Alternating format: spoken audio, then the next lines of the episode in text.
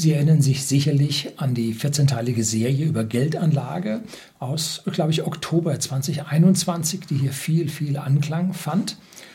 Und Wer sie noch nicht gesehen hat, dem sei also hier die Beschreibung äh, empfohlen. Dort ist also der Startpunkt für die ganze Playliste mit diesen 14 Videos. Insgesamt elf Stunden müssen Sie sich da Zeit nehmen.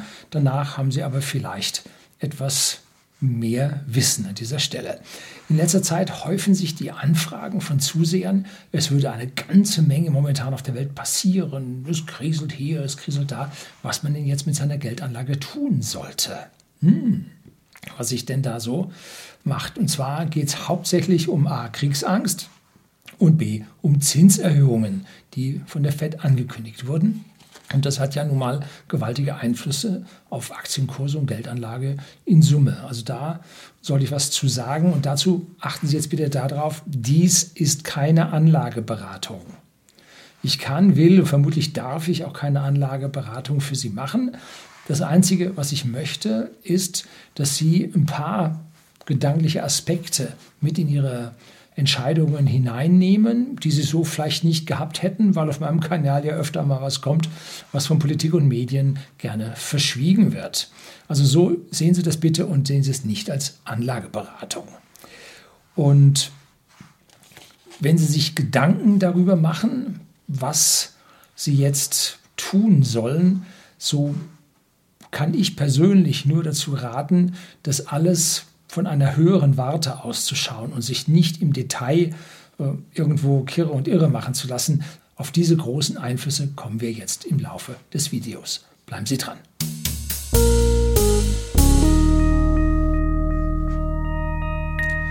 Guten Abend und herzlich willkommen im Unternehmerblog, kurz Unterblog genannt. Begleiten Sie mich auf meinem Lebensweg und lernen Sie die Geheimnisse der Gesellschaft und Wirtschaft kennen, die von Politik und Medien gerne verschwiegen werden. Und Geldanlage ist für viele Bürger ein wirkliches großes Geheimnis. Und es gibt noch viele zahlreiche andere Geheimnisse, die so dem Bürger nicht rübergebracht werden. Und diese habe ich dann, zum Teil wenigstens, in meinem aktuellen Buch Allgemeinbildung ja, abgehandelt, aufgedeckt.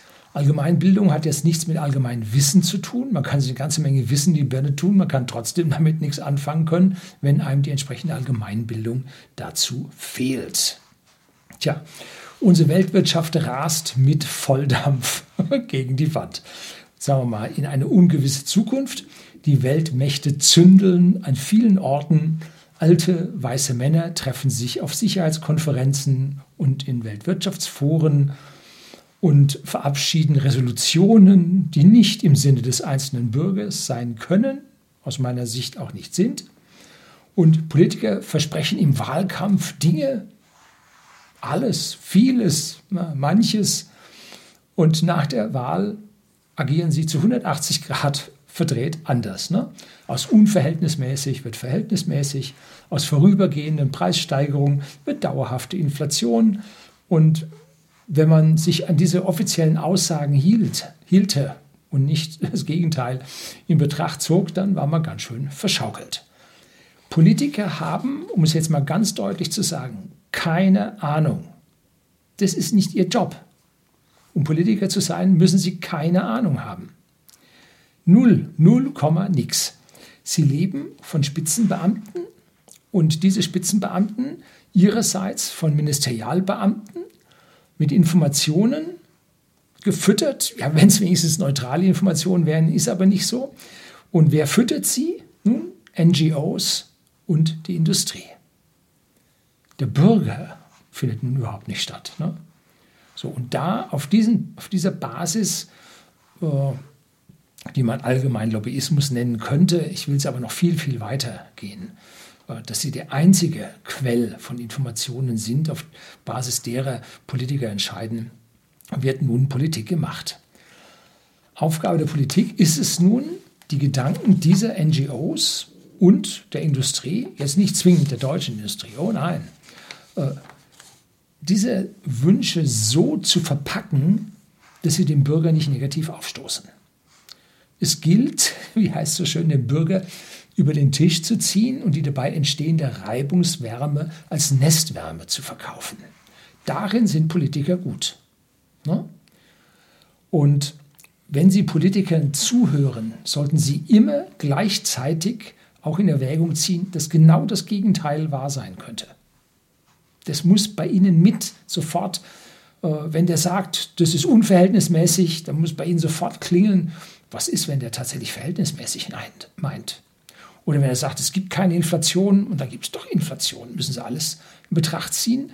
Und die Wahrscheinlichkeit, dass hier etwas verpackt wird, kann man ganz besonders dann sehen, wenn im Schatten einer Fußball-Weltmeisterschaft irgendwelche abstrusen Gesetze verabschiedet werden. Hm? Passiert oft oder im Rande einer Phase der Olympischen Spiele, was verabschiedet wird. Im, Im, Schatten einer riesigen Krise auf einmal, wop, in hier was eingejubelt wird. Ne? All das zeigt, dass ich mit dieser provokanten Aussage nicht unbedingt Unrecht habe, um mal vorsichtig zu sein. Leider ist heute es gang und gäbe, dass die Politiker, die an der Macht sind, dass die alle durch eine kleine Gruppe, einen kleinen Kreis an Schulungen durchgegangen sind. Und in diesen Schulungen erhalten sie im Prinzip ihre V0, also ihre Grundrichtung, ihre Grundprägung, was man von ihnen als Politiker als solches erwartet. Und an dieser Stelle möchte ich auf das Buch äh, vom Klaus Schwab vom World Economic Forum hinweisen, das ich hier mal besprochen habe. Kaufen Sie es nicht. Äh, ich glaube, es ist mittlerweile sogar kostenlos, damit Sie es lesen. Ja. so, und da gibt es die Young Global Leaders. Es gab auch eine Vorgängerorganisation dieser Young Global Leaders vom World Economic Forum. Und da ist dabei, was Rang und Namen hat. Zum Beispiel der Herr Trudeau von Kanada und 50 Prozent seines Kabinetts. Und was gerade in Kanada, Kanada abgeht, wer mir auf dem Facebook-Kanal folgt, weiß, dass es da gerade übelst zugeht und dass die Demokratie gerade in Kanada sehr schwer auf der Kippe steht. Und der Herr Trudeau hat also seine, seine ja, Bewunderung des chinesischen Systems äh, ganz schön äh, Ausdruck verliehen, weil es halt schneller wäre als diese lästige Demokratie. Übrigens ähnlich äh, zu unserem Wirtschaftsminister, der solche, unserem grünen Wirtschaftsminister, der solche ähnlichen Aussagen auch schon getroffen hat, von wegen der Langsamkeit der Demokratie und dass das also auch schneller ginge und dass wir auch schneller machen müssten. Ja, gut. Mark Zuckerberg war bei den Young Global Leaders. Larry Page und Serge Brin von Google waren da. Jimmy Wales, den kennt man etwas weniger, Gründer von Wikipedia war da. Und Sie sehen ja, was dort los ist. Ne? Selbst Wladimir Putin war Teilnehmer. Und das ist jetzt hochinteressant. Ne? Und bei uns, wer war es da? Ja, Jens Spahn, dann Frau Baerbock, der Herr Lindner, unzählige mehr. Und schon in der Vergangenheit waren bei uns einige dabei, allen voran sehr prominent Frau Merkel. Hm, die war bei der Vorgängerorganisation mit dabei. Und erstaunlicherweise, wie ich letztlich feststellen musste, auch der Herr Kubicki da wundert mich jetzt nicht, warum die FDP mit Kubicki und Lindner auf einmal von der Unterverhältnismäßigkeit zur Verhältnismäßigkeit kam. Dass der Kubicki jetzt so einen, so einen Restliberalismus in sich entdeckt hat, lässt Hoffnung wachsen. Nun gut. Also ich will jetzt hier nicht unbedingt Verschwörungstheorien befördern und die werden ja meistens nach sechs Monaten zur Wahrheit, müssen Sie nur darauf warten.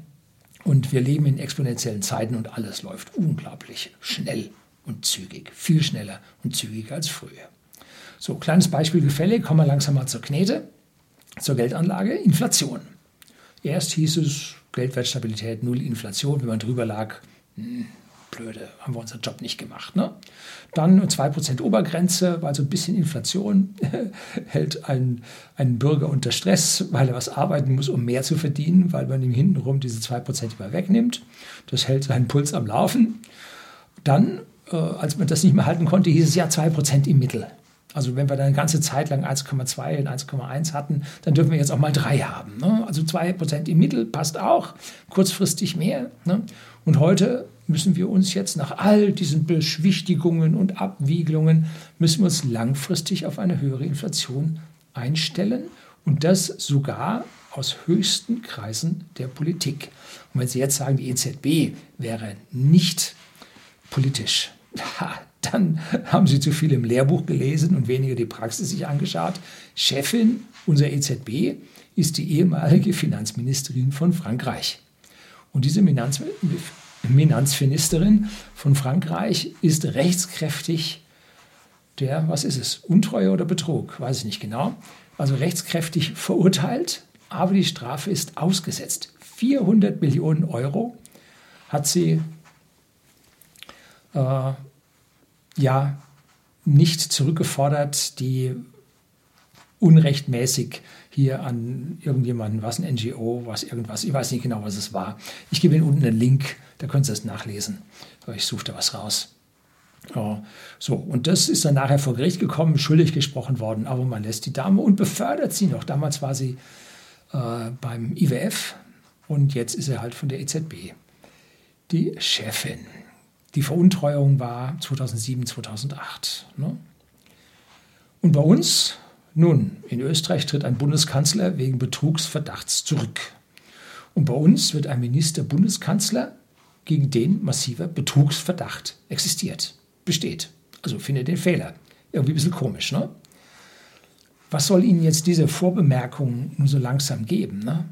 Sie können sich auf nichts, also auf wirklich nichts, was aus der Politik kommt, verlassen. Und das wird natürlich unisono, ganz äh, parteikorrekt oder Mainstream korrekt von den Medien, besonders von den öffentlich-rechtlichen Medien, wiedergegeben. Und meist, wie ich sagte, können Sie davon ausgehen, dass das Gegenteil der Fall ist. Wenn Sie also Geld anlegen, ist es besonders wichtig, Ihnen, dass Sie sich klar darüber sind, dass vermutlich das Gegenteil der politischen Aussagen der Fall ist. Schönes Beispiel, Wasserstoffaktien. Was hat man hier mit der Werbung auf YouTube für Wasserstoffaktien geworben? Und die ganzen Medien prügeln den Leuten ein, Wasserstoff ist die Zukunft, Wasserstoff ist die Zukunft. Und hier auf dem Kanal sind eine Menge Leute, die sagen, Wasserstoff ist die Zukunft. Ich sage, nein, ist nicht die äh, Zukunft. Und wenn man dann noch mitbekommt, wie dieser Wasserstoff hier subventioniert wird, die Bundesregierung zahlt für jeden Hyundai mit Wasserstoffantrieb 14.300 Euro Subventionen an eine Leasinggesellschaft, die entweder direkt Hyundai gehört oder Hyundai Autos verliest. Hm? 14.300 gibt es hier von der Wirtschaftswoche auch einen schönen Artikel zu. Natürlich brachen nach diesem künstlichen Boom, nach dieser künstlichen Hype, die Wasserstoffaktien massiv ein. Black Power, eine der großen, verlor von 55 Dollar auf 17 Dollar, minus 70 Prozent. Ballard Power, auch so ein großer, von 32,5 Dollar auf 7,7 Dollar, minus 75 Prozent. Und aktuell sieht man diese Menschenfischer äh, wieder Wasserstoff Werbung bei YouTube und auf anderen Webseiten machen. Gleichzeitig flötet unsere Regierung von der Zukunft im Wasserstoff. Und das wird von allen NGOs und so weiter repetiert. Und dann kommt es hier in den Kommentaren natürlich auch, dass die nächsten Autos Wasserstoffautos sein werden, viel, viel besser und so weiter. Äh, nein, es gibt hier ein Video von mir, mehrere Videos, warum es Wasserstoff nicht werden wird. Die Physik ist dagegen. Wasserstoff, Sie brauchen ein volles Elektroauto mit einem kleinen Akku. Und die Speicherung von Energie in Wasserstoff benötigt mindestens den dreifachen Energieaufwand. Der Transport von dem Wasserstoff vollkommen schwierig und zum Teil, wenn Sie in Kryogen fahren, auch noch gefährlich. Also Wasserstoff wird es nicht werden. Das ist jedem, der ein bisschen physikalisches Verständnis hat, ist das klar. Ne? Und nur, weil man Wasserstoff angeblich schnell tanken kann, wenn der zweite an die Tanke kommt und der Zwischenspeicher ist nicht unter Druck, dann tanken sie langsam als Elektroautos. Auch das ist den Leuten nicht klar. Ne? Und vom Preis her, mit Wasserstoff fahren sie heute schon zwei bis dreimal teurer als mit Elektroautos, trotz Preiserhöhung. Äh, und dabei ist auf dem Wasserstoff noch gar keine Steuer drauf. Auf dem Elektroauto sind schon 50 Prozent auf dem Strom an Steuern drauf. Für Wasserstoff wird noch subventioniert. Also es funktioniert nicht vorne und nicht hinten. Und trotzdem jubelt man sie hier Geldanlage technisch äh, völlig in die falsche Richtung. Und am Ende wundern sie sich, dass ihr Depot massiv gelitten hat. Ne? Und nun, ich habe da so ein gewisses Déjà-vu. Identisches mit unserer Solarindustrie, unserer Photovoltaikherstellern. Was sind die Baden gegangen? Was haben die Leute Geld damit verloren? Weil sie geglaubt haben, was politisch erzählt wurde. Ne? Also sie müssen sich hier eine ganze massive Vorsicht angewöhnen, dass das, was aus diesen Zeitungen und von der Politik kommt, dass das im seltensten Fall der Realität entspricht. Ganz, ganz wichtig. Noch ein Beispiel. Ziemlich lange hat man medial die Kernenergie zu Grabe getragen. Kernkraft, nein, danke und das war's dann jetzt und so weiter. Wer ein bisschen aufgepasst hat, wer ein bisschen im Internet gesurft hat, hat mitbekommen, dass gerade 100 Kernkraftwerke gebaut werden auf der Welt und 400 in Planung sind. Also wir sind nicht die Vorreiter, wir sind die Geisterfahrer. Wir sind die, die sich gegen den Strom bewegen. Und die Welt macht Kernenergie. Ne? So, wer geglaubt hat, dass nun Kernenergie da an der Stelle nicht weiterkommt, hm, nun, der war im falschen Glauben aufgesessen und wird jetzt eines Besseren belehrt. Cameco, ein kanadischer Uranförderer, hat sich in den vergangenen zwei Jahren im Kurs verdoppelt. Dieser Kazatomprom aus Kasachstan, großer, ich glaube halbstaatlicher äh, Uranförderer, der hat genauso äh, seinen Kurs verdoppelt. Und als die Anleger das dann mitbekommen haben, dass hier doch anders ist, ne, kam es zu einem zusätzlichen Hype, da ging es dann Faktor 3 sogar hoch. Der hat sich aber mittlerweile wieder eingefangen und jetzt äh, geht es seitwärts auf doch deutlich höherem Niveau. Wie gesagt, keine Anlageempfehlung, nur eine Beobachtung, die ich hier an dieser Stelle gemacht habe. Ich persönlich halte Uranaktien dennoch für positiv. Ne? Letztes Beispiel, sehen Sie sich mal die Aktien von BioNTech und von Moderna an. Ja, Sie wissen schon, um welches Thema es hier geht. Eine Katastrophe. Ne? Wer der Lobhudelei und dem Friedensnobelpreis und ich weiß nicht, was noch alles hier gefolgt ist, der steht jetzt vor den Trümmern seines Portfolios. Konnte nicht funktionieren. Selbst Pfizer da im, im Windschatten äh, sieht nicht wirklich gut aus. Eher das Gegenteil ist der Fall. Ne? Ganz anders die dänische Novo Nordisk. Was machen die? Nun, die stellen äh, Medikamente gegen Diabetes her, und zwar vor allem äh, gegen die erworbene Diabetes mellitus, die ja durch Fehlernährung und Überernährung vor allem auftritt. Und das ist ein Trend, ungebrochen in der westlichen Welt. Und damit lässt sich dann langfristig ordentlich Geld verdienen. Ne? Also da ging es ganz toll ab. Das ist übrigens der einzige europäische Wert, den ich halte an Aktien. So, also nochmal für den letzten. Alles, was Sie aus Politik und Medien erfahren, dürfen Sie nicht glauben. Und dann gibt es ja hier noch vor diesem Video wahrscheinlich auch ähm, die Werbung für Anlageberatung hier vor den Videos. Ne? Und das ist pures Gift für Ihr Depot. Da werden Sie also zu Ausgaben überredet und nachher merken Sie, es funktioniert nicht. Muss nicht bei allen der Fall sein, ich will es nicht verallgemeinern, aber bei einer Menge habe ich das mittlerweile so mitbekommen. Ist also schwierig und deshalb habe ich extra ein Video dazu gedreht über diese Finanzwerbung vor meinen Videos. Da erzähle ich dann so ein bisschen, wie die Sache funktioniert und worauf Sie achten müssen. Na? Und das Geschäftsmodell an dieser Stelle dieser Werbung ist im Hintergrund versteckt. Auch hier wieder Reibungswärme beim über den Tisch ziehen als Nestwärme verkaufen. So, jetzt mal ganz konkret. Ja, da geht es doch nicht konkret weiter mit Einzelaktien, nein, aber ein bisschen konkreter. Was ist sicher? Aus meiner Sicht erscheint mir sehr mit einer hohen Wahrscheinlichkeit gegeben, dass wir eine höhere Inflation über die nächsten Jahre sehen werden. An der kommen wir einfach nicht vorbei. Warum? Nun, weil die Politik ohne die Inflation ihre riesigen Schulden nicht weginflationieren kann, nicht abbauen kann. Ne? Wenn die Inflation die Geldwerte halbiert, halbieren sich auch die Schulden, die sie haben. Ganz einfach. Und je mehr Information, Information, je mehr Inflation, umso besser wird es für die Staaten. Bevor der Karren dann durch Hyperinflation an die Wand knallt, muss dann eine Währungsreform her. Und zwar kommt dann der digitale Euro als Central Bank Digital Currency. Und auch dazu gibt es ein Video von mir. Höchst gefährliche Sachen. Also Central Bank Digital Currencies. Die Katastrophe. Das Ende für die Freiheit des Bürgers. Der lässt sich nämlich wunderbar manipulieren. Da lassen sich wunderbare Negativzinsen aus loben oder vergeben, ohne dass sie sich an dieser Stelle wehren können. Sie können nicht das Geld abheben und es behalten, sondern sie müssen es als Central Bank Digital Currency halten und wird automatisch mit Negativzinsen versehen. Alles wundervoll manipulierbar im Sinne der Politik und nicht im Sinne von Ihnen, vom Bürger. So, deshalb war es in den vergangenen Jahren richtig, in Aktien investiert zu sein. Ja, und andere äh, nicht monetäre Assets, wie es so schön heißt. Ne? Monetär, monetäre Anlagen wie Staatsanleihen, Firmenanleihen, Cash, Giralgeld, alles das inflationierte, wogegen Aktien massiv stiegen. Ganz schlecht stiegen aber die Aktien in Old Europe. Da ließ sich nur wirklich kein Blumentopf gewinnen. Es gab einzelne Ausreißer, unbestritten, wenn sie die erwischt haben, gut gemacht.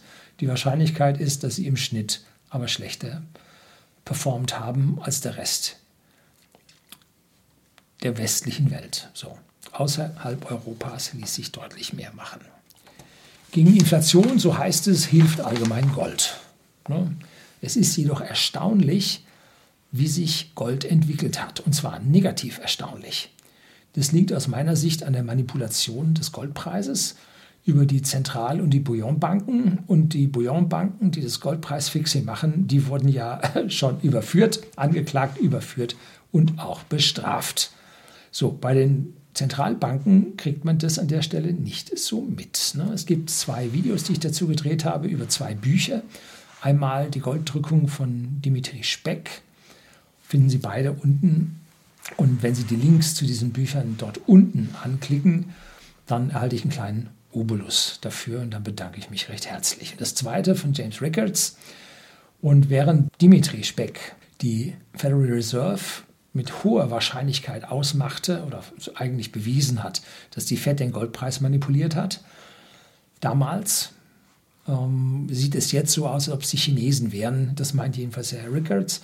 Und ich bin mir fast sicher, dass er recht hat. So, im September 2020 knallte der Goldpreis auf 2000 Dollar hoch, super Geschichte, und wurde dann auf 1700 Dollar runtergedrückt. Er versucht ständig mit ständigen Anläufen die 1900 Dollar wieder zu erreichen und zu überschreiten, aber er wird immer wieder gedrückt. So, wenn sich ein schöner Trend ergibt, zack, drückt sie ihn wieder runter, dann gibt sich wieder ein schöner Trend. Aber was interessant ist, der entwickelt sich in, einer, in einem Band langsam aufwärts. Seit August dieses Jahres sind die Tiefpunkte nicht mehr so tief wie früher, sondern die Tiefpunkte steigen an und auch die Höchstpunkte steigen wieder an, dass wir jetzt schon wieder über 1900 rausgekommen sind. Also es ist ein bisschen so, als ob die Drückung nicht mehr so ganz funktionieren würde. Gold hängt aber nicht invers an der Inflation, wie die Leute meinen, sondern es hängt äh, invers am Realzins. Je höher der Realzins ist, umso weniger weicht die Leute ins Gold aus. Je niedriger der Realzins, also Realzins ist Zins minus komplette Inflation, und je niedriger das ganze Ding ist, umso mehr äh, erscheint Gold als stabiler Hafen äh, sinnvoll. Interessant ist aus meiner Sicht auch Silber. Nach seinem extremen Anstieg und einem Peak bei 30 Dollar schwankt es jetzt zwischen 22 und 25 hin und her. Und ich erwarte eigentlich einen deutlichen Anstieg. Warum? Nun, weil es Wertmetall, Geldmetall und Industriemetall ist. Und die Ressourcen sind knapp. Also die bestätigten Ressourcen sind erstaunlich niedrig. Da kann es schon zu Engpässen kommen. Aber ist wohl noch nicht so weit. Ne? Kommen wir jetzt zur Zinserhöhung durch die FED. Nun, die Zinsen sind noch nicht erhöht worden, aber es ist angekündigt worden, dass sie erhöht werden. Und zwar nicht einfach so um 25 Basispunkte, also 0,25 Prozent, sondern um das Mehrfache dieses Satzes schrittweise soll es hochgehen. Und was passierte? Bam! Die Aktienkurse stürzten ab. Und da fragt mich dann, warum 0,25 Erhöhung, warum stürzten dann die Aktienkurse ab? Nun, das hat seinen Grund. Und zwar gibt es eine klassische äh, Depotführung, die von dem Großteil der geldanlegenden Institutionen, Family Offices und allgemein Geldanlage äh, ja, Anbieter, von denen betrieben wird. Und zwar hält man Wertpapiere, Aktien in einem Verhältnis zu Anleihen. Zum Beispiel 70% Aktien, 30% Anleihen. Und das führt jetzt dazu, wenn die Kurse fallen, dann fallen nur die Aktien und die Anleihen nicht. So. Es ist sogar noch so, dass dann die äh, ganzen Fonds und äh, Anlagefirmen, Investmentfirmen in ihrer Strategie sich so verhalten, dass wenn die Aktien fallen, werden diese Aktien verkauft, um die Variabilität rauszunehmen, um das Risiko für den Anleger zu begrenzen, weil der sagt, oh, 30 Prozent gefallen, oh Gott, oh Gott, oh Gott. Ne? So. Deshalb geht man aus den Aktien raus und verkauft diese Aktien unter Wert, weil man ja erst verkauft, wenn die Stücke gefallen sind. Gleichzeitig schichten jetzt diese Firmen auf Anleihen um, weil die konstant sind, beziehungsweise sogar steigen, weil immer mehr in Anleihen umschichten, steigt der Kurs der Anleihen. Und das führt jetzt dazu, dass diese Investmentfirmen bei den Aktien Verlust machen und die Anleihen zu spät einkaufen, weil sie schon gestiegen sind. Das heißt also, diese Investmentstrategie ist sowas von übel und mit der kommt man an der Stelle nicht zurecht und es ist ein Garant für Kapitalvernichtung. Und wer jetzt meint, ja, diese Anleihen werden ja verkauft, wenn man die zeichnet und so. Nein, hier geht es um die Anleihen im freien Handel. Und der Anleihemarkt ist um, ich weiß nicht, zehnfaches größer als der Aktienmarkt. Also Anleihen sind gigantisch, was da läuft. Und das vor allem jetzt mit Null- und Negativzinsen. Das ist also eine, eine, Entschuldigen Sie, eine perverse Situation, die da im ganzen Anleihemarkt läuft. So, mit steigenden Zinsen sinken also die Kurse der Aktien, weil Anleihen attraktiver werden und jetzt wieder Leute mehr in diese Anleihen hineingehen, Aktien verkaufen, Anleihen kaufen. So, und mit der Ankündigung der FED Ende Januar, die Zinsen nun demnächst mal anzuheben, kam es im Januar zu 10% Verlusten im SP 500. Das sind die 500 stärkst kapitalisierten Aktien in den USA. Aber nicht gleichmäßig über alle Werte. Da gab es ein paar Unterschiede. Und was noch wichtiger ist, auf die vergangenen zwölf Monate, wenn wir jetzt also genau zwölf Monate von heute, dem 22. Februar 2022, zurückschaut, steht der SP 500 immer noch auf 12 Prozent im Plus. Ne? Der Nasdaq 100, der steht nur noch bei 6 Prozent im Plus. Hm, da sieht man, dass die Aktienauswahl in Krisen tatsächlich etwas ausmacht. Hier zeige ich Ihnen mal von einem meiner Depots äh, den Verlauf meines Depotwertes in den vergangenen zwölf Monaten im Verhältnis zum Nasdaq 100. da sehen Sie, dass der Nasdaq 100 zwischendrin deutlich besser performiert hat, performt hat, performiert, parfümiert hat. Nein. Ähm, und jetzt am Ende doch massiv deutlich stärker gefallen ist. So, also sieht man, dass über die Aktienauswahl durchaus ein Unterschied hier passieren kann.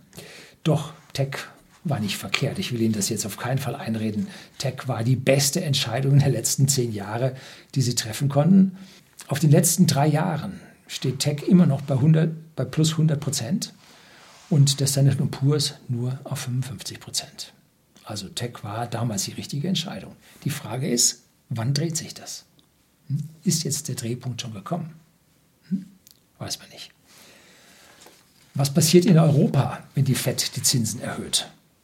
Das Anlagegeld fließt dann mehr nach USA, weil die Leute wollen ja ein bisschen mehr Zins haben. Und wenn es nur 0,25, 0,5 oder 0,75 Prozent sind. Oder vielleicht am Ende, weil der Leitzins steht ja zwischen 0 und 0,25, ähm, dass er dann tatsächlich vielleicht sogar 1 Prozent erreicht. Und das Geld fließt dann rüber in die USA. Von einigen Zusehern wurde in der Vergangenheit meine Fixierung auf nicht-europäische Aktien berügt und kritisiert. Man konnte damals ja ganz deutlich sehen, dass es in Europa vorwärts geht, weil der Euro ja im Vergleich zum Dollar stieg. Also wenn der Euro steigt, ist Europa stark und das ist toll.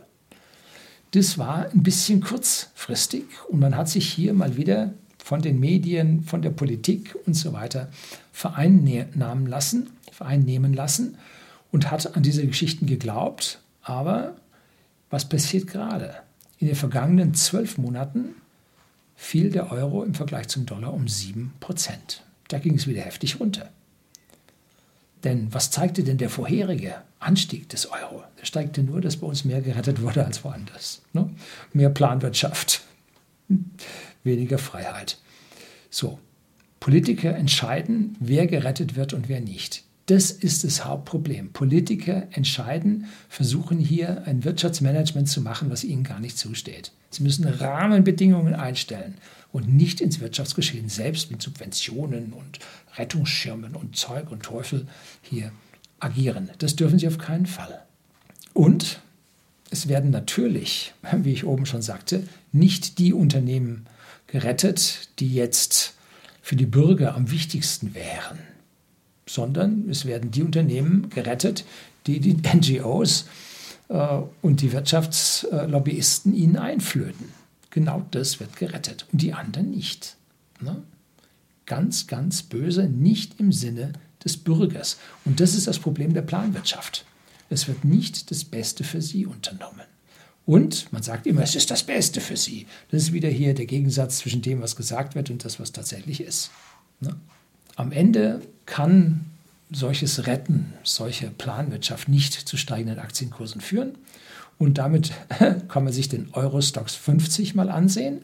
Und der schaffte auf drei Jahre nur 21 Prozent. Wir erinnern uns, Standard Poor's 55 Prozent, Nasdaq 100 Prozent. Ne? Da sieht man, wie Old Europe hier völlig verpeilt, völlig planwirtschaftlich am Rande der EuDSSR hier versucht, eine Wirtschaftspolitik durch Micromanagement zu machen, was ihnen nicht zusteht und was auch nicht passt. Wie gesagt, keine Anlageberatung hier, aber seien Sie vorsichtig mit europäischen Werten. Geld wird also massiv von Europa in die USA fließen. Wegen dieses lumpigen 1%. Wie gesagt, Anlageklasse zehnmal größer als die Aktien. Für die europäischen Staaten ist es kein Problem. Die EZB druckt ihnen das Geld. Momentan ist ja so, dass das neu gedruckte Geld exakt der Neuverschuldung der europäischen der Staaten in der Eurozone entspricht. Also da kann man genau sehen, dass die EZB das Geld druckt. Auch wenn sie sagt, sie tut es nicht. Die neu erzeugte Geldmenge ist aber jetzt nicht ganz so ungefährlich. Ne? Unternehmen, die auf Kredite angewiesen sind, zum Beispiel Zombiefirmen, die werden jetzt sich schwerer tun, ihre Firmenanleihen durchzubringen, ihre Kredite mit Niedrigzinsen zu verlängern. Und der freie Markt wird diese Papiere mit den geringen Zinsen nicht nehmen, sondern sie müssen im Verhältnis zu den USA lukrativ sein. Und das heißt, sie müssen nicht nur den Zins der USA darstellen, sondern auch den zusätzlichen Wechselkursverlust, dem der Euro unterliegt. Das heißt, hier steigen die Zinsen für diese Zombie-Firmen ganz, ganz massiv. Und jetzt wird dem Staat oder der EZB nichts anderes übrig bleiben als ein neues Emergency Purchase Program. Es gab früher dieses PEP, Pandemic Emergency Purchasing Program. So, jetzt irgendein App wird es da geben, vielleicht wird es ein CAP geben, ein Climate Emergency Progressing Program. Irgendwie so, ne? Wird man das dem Bürger als Nestwärme dann verkaufen. So, es sind aber wegen dieser höheren Finanzierungskosten, die diese Zombie-Unternehmen haben, nicht steigende Aktienkurse und auch keine steigenden Dividenden zu erwarten. Ne? Das ist das, was an dieser Stelle schwierig. Da wird immer gefragt, was sind denn Zombiefirmen? Nennen Sie mal Zombiefirmen. Hm? Zombiefirmen sind die, kann ich die Arbeit nicht abnehmen. Zombiefirmen sind per grober Definition die Firmen, die ihre Finanzierungskosten nicht durch ihre Gewinne decken können. Ne? Und das gebietelt über drei Jahre. Und dann wissen sie, damit sie so Schwankungen raus haben. Und dann wissen sie ungefähr, an welcher Stelle sie hier die üblen Firmen vor sich haben. Ne? Was die EZB nicht kann, ist langfristig den Euro gegenüber anderen Währungen zu stabilisieren. Das könnte sie nur, wenn sie den Euro, der zu viel auf dem Markt ist, den Preis des Euros drückt, ankaufen würde. Hm? Früher haben wir äh, Dollars angekauft. Früher haben wir Dollars angekauft, um den Verfall des Dollars zu stoppen. Und dann haben wir die Dollars genommen und haben sie in Gold umgetauscht. Hm? Wir hatten am Krieg kein Gold mehr, war alles weg. Ne? Äh, und dass wir jetzt, den, die, glaube ich, die drittgrößte Goldmenge auf der Welt besitzen, liegt daran, dass wir damals Dollars in Gold getauscht haben, bis die Amerikaner die Reißleine gezogen haben und gesagt, nee, tauschen wir nicht mehr. Gibt es nicht mehr. So. So, also wir müssten jetzt Euros ankaufen, um Euros rarer zu machen, um den Kurs zu stabilisieren, um ja, die Zinsen für die Zombie-Unternehmen nicht so furchtbar durchschlagend zu halten.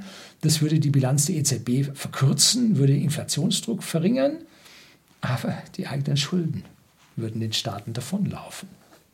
Geht nicht. Ganz, ganz schwierig. Die EZB wird also das System weiter mit Geld fluten und die Inflation wird weiter laufen. Ob sie sie in einer Gratwanderung vor der Hyperinflation retten können, werden wir sehen. Wir leben in exponentiellen Zeiten. In den 70er Jahren, damals Ölpreisschock und so weiter, da haben sie es geschafft, sie einstellig zu halten. Ich glaube, wir waren ganz kurz mal zweistellig. Ich glaube, einmal gab es ein Jahr mit oder einen Monat mit 10% Inflation. Äh, aber ansonsten hat man so bei 8 bis 9 Prozent halten können. Aber wir leben jetzt in exponentiellen Zeiten. Es geht alles viel schneller. Also da ist dieses Kurshalten und weder in die eine Richtung noch in die andere Richtung, in Depressionen abzudriften oder in die Hyperinflation einzumünden, wird immer schwieriger. Ganz kompliziert.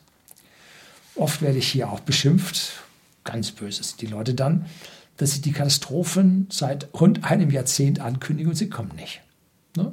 Also irgendwas, was ich hier vor mir hin sage, braucht man sowieso nicht glauben, gehört in die Kategorie Politiker und andere Leute lügen. Ne? So, auf der einen Seite haben wir natürlich recht, die Katastrophe ist nicht gekommen, aber wir leben in der Dauerkrise, wir leben in der Dauerrettung. Und ohne diese Dauerrettung wäre, wären massive Krisen gekommen, die uns gut getan hätten, weil sie unlukrative Geschäftsmodelle, unlukrative Firmen davongewischt hätten. Hm? Hat man nicht durchschlagen lassen, diese Krisen, und jetzt türmt sich die Sache auf und wird immer gefährlicher. Wenn man sich nun die Krise vor Augen führt und dabei nicht die Flucht in Cash oder Gold als einzige Lösung ansieht, so bemerkt man, welche Gefahren für das eigene Depot vorhanden sind. Und mit diesen möglichen Gefahren investiert man dann doch ein gutes Stück anders, als wenn man alles als eitel Sonnenschein ansähe. Also das Warnen vor der Katastrophe führt dazu, dass man in seinen Investmententscheidungen doch ein Stück weit vorsichtiger wird und sich nicht einfach, boah, alles auf Rot. Nein, Rot schon gar nicht. Ne, alles auf, ja, die Schwarzen auch nicht. Also alles auf Wasserstoff. Gut, Unsinn. Also ich sehe für mich, und wie gesagt, dies ist keine Anlageberatung, mich mal zu wiederholen, die folgenden langen, großen Trends. Erstens, der Euro lebt am Tropf. Ich traue ihm nicht mehr viel zu und die Inflation wird dem Euro tüchtig zusetzen und das ist auch Ziel unserer Politiker und der politisch abhängigen Zentralbanken. Das ist kein Wunder, weil in der EZB haben die Rotweinländer, die schon immer Inflation haben wollten, das Ruder übernommen. Die haben damals Inflation gelebt. Die Italiener haben einen Tausender weggestrichen, die Franzosen haben 100 weggestrichen. Äh, also da gab es tüchtig, tüchtig Inflation in der Vergangenheit. Und das wollen sie jetzt wieder haben. Und seit die Briten aus, mit ihrem Brexit aus dem Laden raus sind, fehlt die freiheitliche Komponente im EZB-Rat, die einige Vetos ermöglicht hat. Hm, nicht im EZB-Rat, in der Kommission. Einige Vetos ermöglicht hat, nämlich mit, ich weiß nicht, 30 Prozent. Jetzt sind die weg und wir liegen jetzt bei deutlich geringeren Werten. Das hat Auswirkungen. Und zwar, wie man jetzt sehen kann, hat der Euro in den vergangenen Monaten auch zum Pfund verloren. Wir erinnern uns noch an das Pfund, was damals, als ich jung war, bei 1 zu 12 stand, allerdings zur D-Mark. Also es dann 1 zu 6 zum Euro gestanden. Äh, und heute äh, kriegt man für einen Euro bereits 0,84 Pfund. Das ist also so weit von 1 zu 1 nicht entfernt. Und noch vor, dem An vor der Ankündigung des Anstiegs des, des Fettzinses, das war gegen Ende Januar 2022, stand das Pfund auf 0,92. Also da hat das Pfund 10% jetzt im Laufe eines Monats zugelegt. Also da kann man sehen, dass diese Freiheit, diese liberalen angelsächsischen Ansätze, die uns in der EU geholfen haben und die jetzt fehlen, bereits die ersten Auswirkungen haben. Im eigenen Land mit unseren Aktienkursen merken wir das jetzt erstmal nicht. Alles nominal in Euro, okay. Doch wenn Unternehmen Rohstoffe und Vorprodukte aus dem Ausland kaufen müssen, und zwar im Dollar-Ausland, dann wird es schwierig. Dann wird es richtig teuer und wir haben hier eine importierte Inflation. Das ist ganz besonders wichtig für Hightech-Produkte. Wir stellen keine Computer her, wir stellen keine Flachbildschirme her, wir stellen keine Netzwerkkomponenten her. Das ist alles völlig unbeleckt. Neuland findet ohne uns statt. Also da wird importiert, was das Zeug hält. Und auch unsere Automobilindustrie vor Jahren, ich glaube schon 10, 15 Jahre her, da haben sie, was waren es, 68 Prozent aller Bauteile in den deutschen Fahrzeugen wurde importiert. Ja, so, also es ist bestimmt nicht besser geworden, eher schlechter. Ne? So, also hier an dieser Stelle sehen wir, dass wir dann eine importierte Inflation haben und dazu kommt natürlich noch die Greenflation, die nichts anderes ist als erhöhte Energiesteuern durch den Staat. Geliefert wie bestellt. Ja, wo haben Sie Ihr Kreuz gemacht? Dumm gelaufen.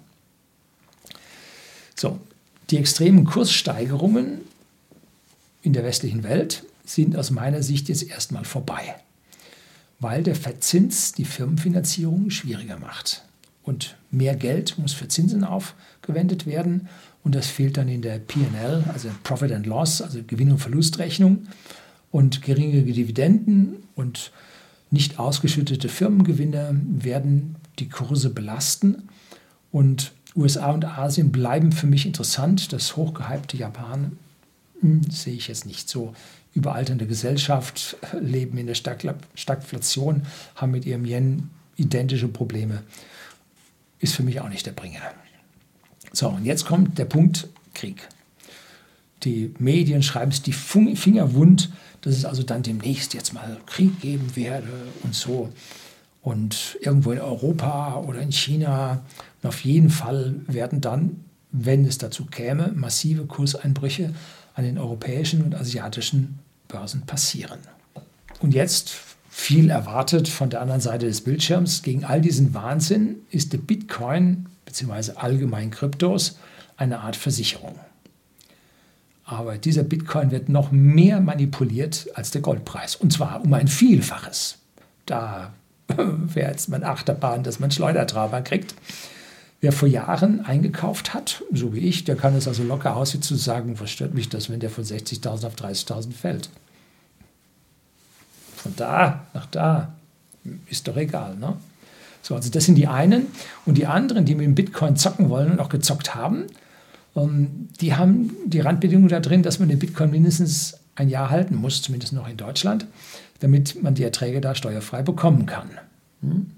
So, interessant finde ich, dass die Highs, die All-Time-Highs steigen und die Tiefstwerte, die danach erreicht werden, auch steigen. Das heißt, wir sehen ein Band, das langsam nach oben steigt. Das finde ich die interessante Geschichte an dieser Sache. Hm?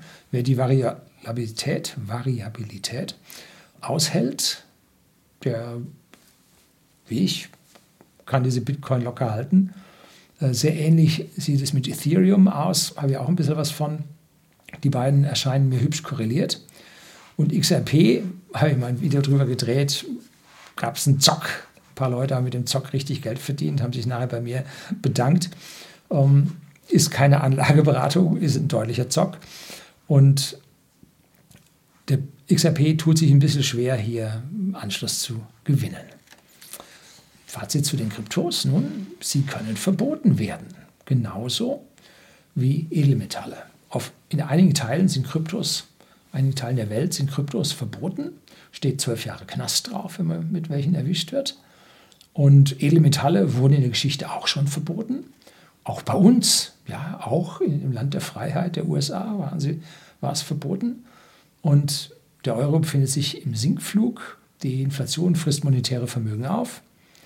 Wer in Anleihen oder Staatsanleihen investiert ist, genauso wie in Lebensversicherung oder Pensionskassen oder sein Geld einfach auf dem Sparbuch liegen hat, macht das nicht der Herr Scholz. Ich glaube, der hat doch eher ein Konto bei Warburg, oder? oh, das war jetzt allgemein. Äh, der verliert heute pro Jahr schon 5%. Das sollte ihm klar sein. Ne? Also monetäre Anlagen verlieren 5% pro Jahr.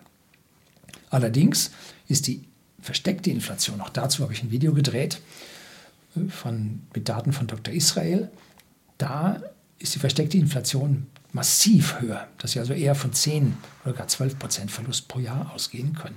Es ist also keine Lösung, sein Geld, 100.000 Euro sind sicher, hat die Kanzlerin gesagt, auf dem Sparbuch liegen zu lassen. Nein, gleichzeitig, wie gesagt, geht es in Zombies an die Substanz und wenn man mal vom Staat gerettet wird, dann läuft die Inflation noch mal schneller und ob der digitale Euro als Central Bank Digital Currency das retten kann, auch da habe ich ein Video drüber geredet, ich gehe davon nicht aus, denn es ändert sich ja nicht die Politik, die hinter all diesem steht, sondern nur die Mittel zum schlechten Zweck. Hm? So. Wir wissen nicht, was die Zukunft bringt. Können wir nicht wissen, haben wir in der Vergangenheit nie gehabt. Es gibt eine bürokratische Fortschreibung, aber es gibt Wendepunkte. Es gibt Punkte, wo es raufgeht, es gibt Punkte, wo es runtergeht. Äh, wir wissen nicht, was eintreten wird. Und wir wissen aber, dass immerwährendes Wirtschaftswachstum und jeder sagt, wir müssen eine konstante Wirtschaft reinkommen und Wachstum ist schlecht und so weiter, äh, der hat die Welt nicht verstanden, der geht mal wieder diesen politischen äh, Meinungsverdrehern auf den Geist äh, oder auf den Leim, so ist besser. Wir haben Wirtschaftswachstum. Wir werden weltweit immer Wirtschaftswachstum haben. Und niemand wird das verhindern können, weil der einzelne Mensch immer nach mehr strebt. Und wenn der einzelne Mensch nach mehr strebt, führt das zu Wirtschaftswachstum. Und wenn es bei uns mal ein bisschen knapper ist, dann ist es woanders ein bisschen stärker. Also wir sehen über die Jahrtausende, über die zig Jahrtausende sehen wir Wirtschaftswachstum. Das ist nicht wegzudiskutieren, das wird so bleiben. Natürlich ist Wachstum mit mehr Müll Unsinn. Aber Wachstum mit mehr Qualität macht sehr viel Sinn. Wollen Sie, wenn Sie im Alter ein Zipperlein haben und Ihre Hüfte nicht mehr so will, wollen Sie dann eine Schraube und einen Stock? Das gab es früher. Nein, Sie wollen eine High-End-Titanprothese haben, mit der Sie laufen wie ein Dideldop. Das ist Wachstum. Das ist Faktor 10 bis 100 Wachstum. Aber es ist qualitatives Wachstum, nicht quantitatives Wachstum. Ja? Also das ist ganz, ganz wichtig zu verstehen. Wir werden immer Wachstum haben. Wir sollten uns Ressourcenverschwendung gegenüberstellen. Wir sollten uns Umweltverschmutzung und Müll gegenüberstellen, aber nicht unserem qualitativen Wachstum. Ganz, ganz wichtig. Das wird auch so weitergehen. Da werden die Menschen sich nicht von abbringen lassen. Was Jahrzehntausende funktioniert, wird man heute nicht umdrehen können. Man wird es vielleicht für ein paar Jahre oder ein paar Jahrzehnte mal einbremsen können, aber wirklich aufhalten können kann niemand den Menschen auf der Welt. In den vergangenen zehn Jahren konnte man sein Vermögen mit Tech-Aktien verzehnfachen. Mit dem Standard Poor's 500 schaffen sie immerhin Faktor 5 und mit dem DAX nur Faktor 2,5. Und das ist immerhin ein Performance-Index. Das sind die Dividenden und Zinsen drin, die bei den anderen Werten noch locker dazukommen. Das ist noch viel, viel mehr. Ich sehe zwar eine Verschlechterung der Erträge in diesen Anlageklassen, aber keine Alternative zu der Geldanlage in unserem Wirtschaftskreislauf an den Börsen. Auch das Verhältnis zwischen den Wirtschaftsräumen sehe ich weiterhin so, wie sie sind. Die Absicherung über Edelmetalle und Kryptos in begrenzten, ja, zweistelligen Prozentsätzen halte ich für sinnvoll. Soll man sein Geld jetzt warten, bis der Crash kommt und dann einsteigen? Nun, da gibt es einen ganz, ganz schlauen Satz. Uh, time in the market beats timing the market. Wenn Sie vor drei Jahren sagten, da kommt ein Crash, investiere ich mal lieber nicht, warte ich auf den Crash. Und jetzt haben Sie den Crash immer noch nicht gehabt, beziehungsweise es kam der Crash, aber der ging so schnell, dass Sie nicht investiert hatten, weil Sie sagten, es geht weiter. Äh, und sie wären zwischendrin drin geblieben, hätten sie jetzt massiv mehr, als sie jetzt über diese drei Jahre Inflation verloren hätten. Ne? Also Time in the Market, wenn sie drin sind, läuft es, auch wenn es mal runtergeht. es wird auch wieder raufgehen. Ne? So, und je heißer äh, die ganze Situation ist, umso mehr trauen sich die Leute nicht zu investieren. Sehr verständlich, sehr menschlich. Weil wenn sie jetzt investieren und nach vier Wochen haben sie 20 Prozent weniger, die fühlen sich nicht gut. Wirklich nicht. Ne? Aber mittlerweile ist es so, dass die Leute sich ja schon drei oder fünf Jahre nicht wohlfühlen. Deshalb im Prinzip gehen sie schrittweise rein. In drei, vier, fünf Margen. Erstmal ein Stück. Wenn der Absturz ist nicht so viel, dann wieder ein Stück. Wenn der Absturz ist nicht so viel, aber wenn sie beim dritten investieren, haben die ersten schon so viel gewonnen, dass sie jetzt einen Absturz tatsächlich schon kriegen können. Also irgendwie müssen sie rein, meine Meinung. Und das geht dann schrittweise besser als auf einmal. Und dann müssen sie sich vor ihrem Ehepartner rechtfertigen, dass sie 20 Prozent weniger haben. Hm, kein gutes Gespräch. Ne? Deshalb schrittweise. Ne? So. Allerdings gibt es eine absolut übergreifende, um jetzt zum Abschluss zu kommen, übergreifende Problematik, und zwar ist das die Linksdrift in unserer Politik und ja, den Absolutismus in unserer Politik. Und da gibt es eine liberale Warte, gibt es ein Newsletter, gebe ich Ihnen unten einen Link darauf, äh, von einem Ramin Peymani, das ist ein immigrierter Irani. Und ja, perfekt Deutsch sprechend, wahrscheinlich hat er sogar deutsche Staatsbürgerschaft, weil er, ich glaube, in sehr jungen Jahren ausgewandert ist. Zu den Demokratiefeinden zählen selbst jene, die in die Parlamente gewählt worden sind, aber den Regierungskanon nicht mitsingen. Früher nannte man das Opposition. Da sollten wir uns Gedanken drüber machen, dass hier Menschen, die, die, äh, die demokratisch, ich wollte schon sagen digital, die demokratisch gewählt wurden, auf einmal als Demokratiefeinde betitelt werden. Geht gar nicht, ne? Framing. Da sehe ich ganz, ganz viel Sorge auf uns zukommen. Und es wird also immer wichtiger an dieser Stelle, Alternativen zu unserer Volkswirtschaft zu suchen, sei es in Sachen Wohnsitz, aber auch in Sachen Geldanlage. Wie sich das Volk zur politischen Schlachtbank führen lässt, ist, war für mich vor zwei Jahren unvorstellbar. Es wird geliefert, was bestellt wurde. Jetzt haben sie den Salat da. Und sie jubeln noch dazu. Knechte mich. Also man kann es sich nicht vorstellen, wenn man es nicht sehen würde. So, das soll es heute gewesen sein. Herzlichen Dank fürs Zuschauen.